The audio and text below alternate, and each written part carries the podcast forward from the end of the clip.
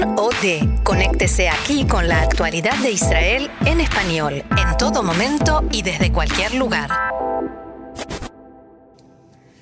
Hola, con ustedes Maya Siminovich aquí en Can Reka, la Radio Nacional Israelí en español. Hoy queremos hablar con un humorista, escritor, docente, guionista de cine y de televisión que está haciendo una gira de stand-ups aquí en Israel. Se llama Martín Tascar. Hola, Martín. Hola, ¿qué tal? ¿Cómo Muy te bien, va? Muy bien, ¿y a ti qué tal te va? Excelente. Me alegra mucho. Queríamos hablar hoy contigo y de, y de, y de esta cosa del humor. Eh, no solamente haces stand-up, sino que también lo enseñas, ¿verdad? O enseñas humor. Eh, sí, un poquito. Hago talleres de humor para chicos, eh, soy coach de comediantes profesionales, escribo por encargo. ¿Se de puede todo un poquito enseñar? en el rubro docente. ¿Se puede enseñar el humor? Eh, algunas técnicas, algunos trucos, pero hay que tener eh, un vínculo especial con el humor Sí, para ¿no? ejercerlo. ¿O se tiene o no se tiene? Mm, sí, se puede trabajar también, pero tiene que haber una raíz. ¿Y dónde, dónde crees que estaría esa raíz? ¿En reírse de uno Eh, mismo? Yo creo sí, en la personalidad, en las vivencias eh, de cada uno, en, eh, en los gustos artísticos también. En mi casa, por ejemplo, circulaba mucho, mucho el humor, tanto el argentino como el americano.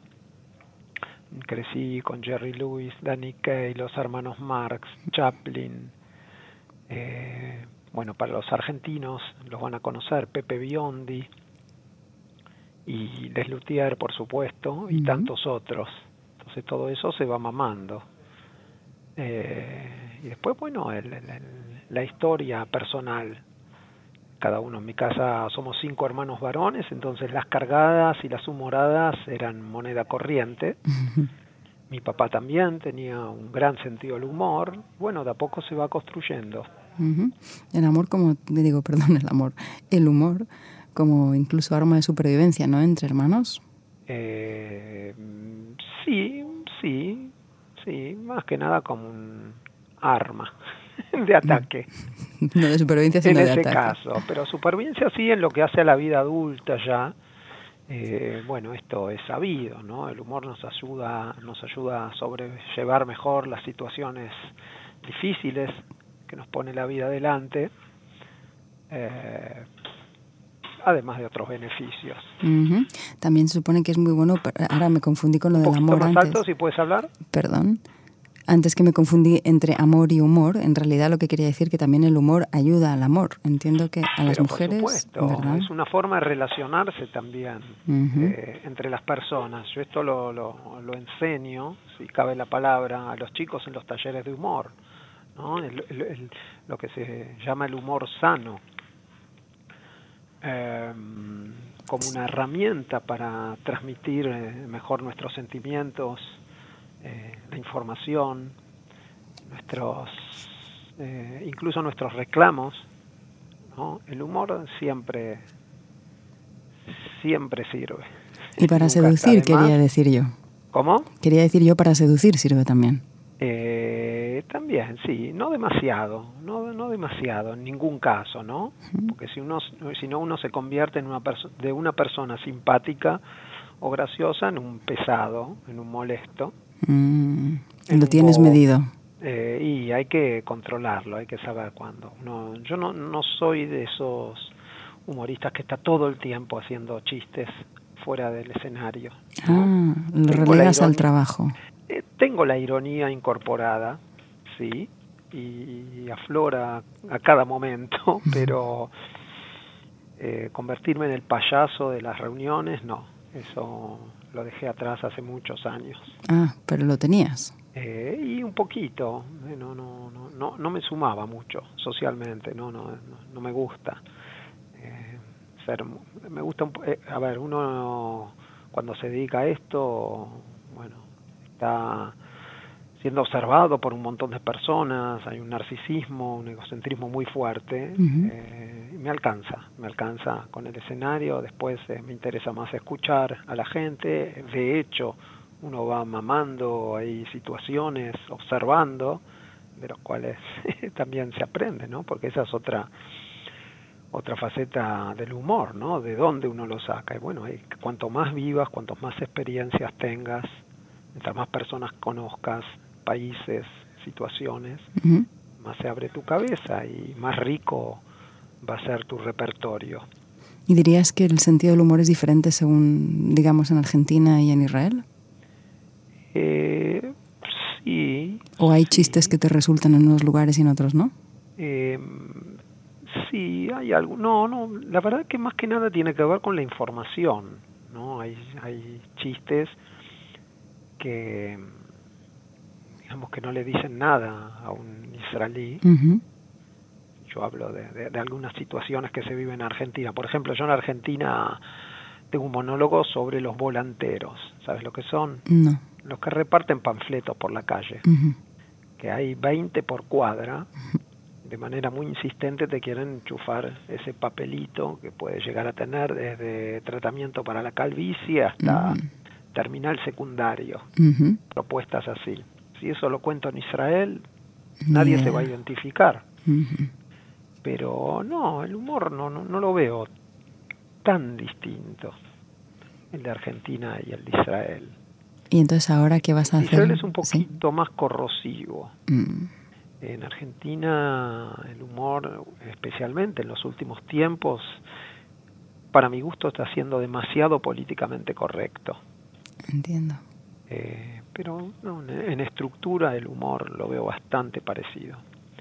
Sí, ¿qué decías? No, ahora que vas a tener tu, estás en el final de tu gira aquí en Israel y tienes el día jueves 13 en Natania, en Oley, tienes una, un show y el día siguiente, el viernes, en Beersheba, ¿verdad? También en el Soleil, a las siete y media. ¿Qué tipo de público te sueles encontrar aquí? Ah, un público hermoso. Estoy teniendo muy lindas experiencias, al igual que el año pasado. El año, yo ya estuve de gira en Israel en 2018. Hice cuatro ciudades y ahora llevo cuatro y me faltan dos más.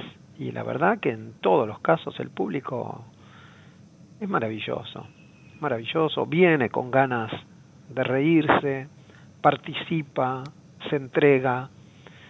Eh, y si no se entrega desde el principio, yo me ocupo de, de desarmarlos un poquito. Y eso es difícil, ¿no? Hacer que el público participe porque no siempre quiere y no, no, no de participar, sino de permitirse a sí mismos la risa. Uh, vos sabés bien que acá en Israel, bueno, el, el, funciona mucho el, el, ¿cómo se le dice en castellano? La, la dureza, ¿no? La rigidez. A trabarse, hacerse el macho. Entonces cuesta un poquito abrir la, la bocaza para soltar una carcajada en público tanto hombres como mujeres. Eh, pero un par de minutos y ya se liberan. Se olvidan eh, eh, de que están en Israel y entran en la experiencia del humor y del stand-up. Y tú no empezaste por ahí, ¿verdad? ¿Empezaste estudiando qué? ¿Ciencias sociales? Yo, yo antes tenía una vida académica hasta los 28 años de la academia pasé a, bueno, a otra academia, pero otra carrera, que es eh, estudiar cine y televisión en Argentina, y me hice guionista. Tengo muchos programas y películas escritas en Argentina, algunas también en Israel. De ahí pasé al escenario. Después de muchos años sentado frente a una computadora, inventando mundos e historias y personajes. ¿Para otros? Eh, claro, para otros que se divertían y la pasaban bárbaro actuando, veían gente en vivo y en directo, en carne y hueso, ¿no? eh, decir que yo también quería un poquito eh, eh, involucrar el físico. En mi trabajo empecé a actuar, tomé unos cursos de actuación, empecé a escribir un poquito para otros comediantes y bueno, se conjugaron las dos cosas, la actuación con la escritura de stand-up ya propiamente dicha. Y un buen día me lancé, me lancé al escenario con 10 minutos y me encantó y ya no paré. Eso hace como unos 14 años, ¿no? 13 eh, años más o menos, sí. ¿Y tú crees que algo así como humor judío? ¿Existe esa categoría?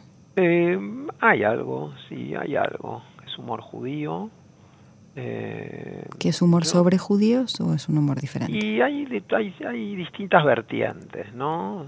el humor judío a veces eh, refiere a ciertos personajes arquetípicos del judaísmo.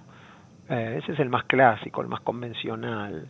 Pero para mí tiene que ver con una mirada, una mirada muy, muy, eh, muy irónica sobre las cosas. También pienso que es, yo digo siempre que es como un manjar, una exquisitez preparado con ingredientes muy básicos y elementales. Mm. Cosas de la vida, la relación entre madre e hijo, por ejemplo. Eh, así que por eso tiene eh, tiene tanto alcance, ¿no? Porque no es un humor, eh, o sea, es sofisticado, pero también genera mucha identificación y por eso también el humor judío gusta también a los no judíos. Así que sí, existe algo así como humor judío.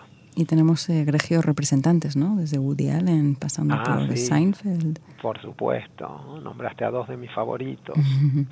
Eh, sí, sí, claro que sí. ¿Quién más te gusta? ¿Hay alguna mujer que te guste cómo hace stand-up? Eh, stand-up. y en Argentina, por ejemplo, hay un par de las veteranas del género que me gustan bastante, o me gustaban en una época, pero ahora es toda una camada hay toda una camada de, chicas eh, jóvenes, nuevas en esto, que, que son realmente muy buenas. Voy a mencionarlas porque también son desconocidas, no le van a decir nada al público y no quiero dejar a ninguna afuera, porque incluso tengo varias amigas entre ellas, ah. pero hay una, una camada interesante, gente joven que se anima también a, a innovar dentro del stand-up, eh, sea desde lo temático y desde lo performático. Así que bien, lo veo al género bien. Vivo y coleando. Sí, sí, sí. Y también tienes conexión con los niños, ¿no? Porque escribes cuentos, no sé si cuentos, chistes para niños. Sí, escribo también cuentos. ¿Cuentos? Para chicos, que publiqué en distintas antologías. Eh, pero sí, hace cinco o seis años que empecé con los talleres de humor para chicos, eh, a partir de ahí empecé a escribir, porque yo buscaba ejemplos para darle mm. A los chicos y me di cuenta que me salían con mucha facilidad los eh, típicos chistes para chicos, hmm. ¿no? En Argentina le dicen chistontos, pero no, no, creo que el 20% son así, el resto trato de que sean un poquito más elaborados. Eh, y me di cuenta que me salían con facilidad, empecé a escribir, a escribir, a escribir, cuando me quería dar cuenta tenía 400 mm. Y bueno, me contacté con una editorial, saqué 400 chistes hiperconectados. Pero no son, no son, son inventados por ti, ¿no? Todos, mm. desde el primero al último. Y cuando alguno me suena demasiado fácil o elemental, googleo a ver si ya existe. Mm. Si lo encuentro, obviamente lo saco. Así que no, todo original. Y después vinieron, me pasé de editorial y ya saqué cuatro libros más, uno por año. Ah. Eh, con grandes ilustradores, la verdad que eso es un placer. Estoy trabajando con ilustradores top que dibujan algunos de los chistes gráficos. La verdad es un lujo. Y veo en la portada de uno de tus libros que también este chiste en particular está más dirigido a los padres y es una, crítica, ¿no? Ah. Las dos mamás que están frente a dos niños en la plaza y la mamá una dice a la otra, les encanta venir a jugar a la plaza y los dos niños están conectados a un videojuego en la plaza. Exactamente, en medio de la plaza. y alrededor hay pajaritos, hamacas, verde, no me acuerdo qué más. Eh, sí, sí, sí, sí, bueno, de vez en cuando aparecen también esos chistes.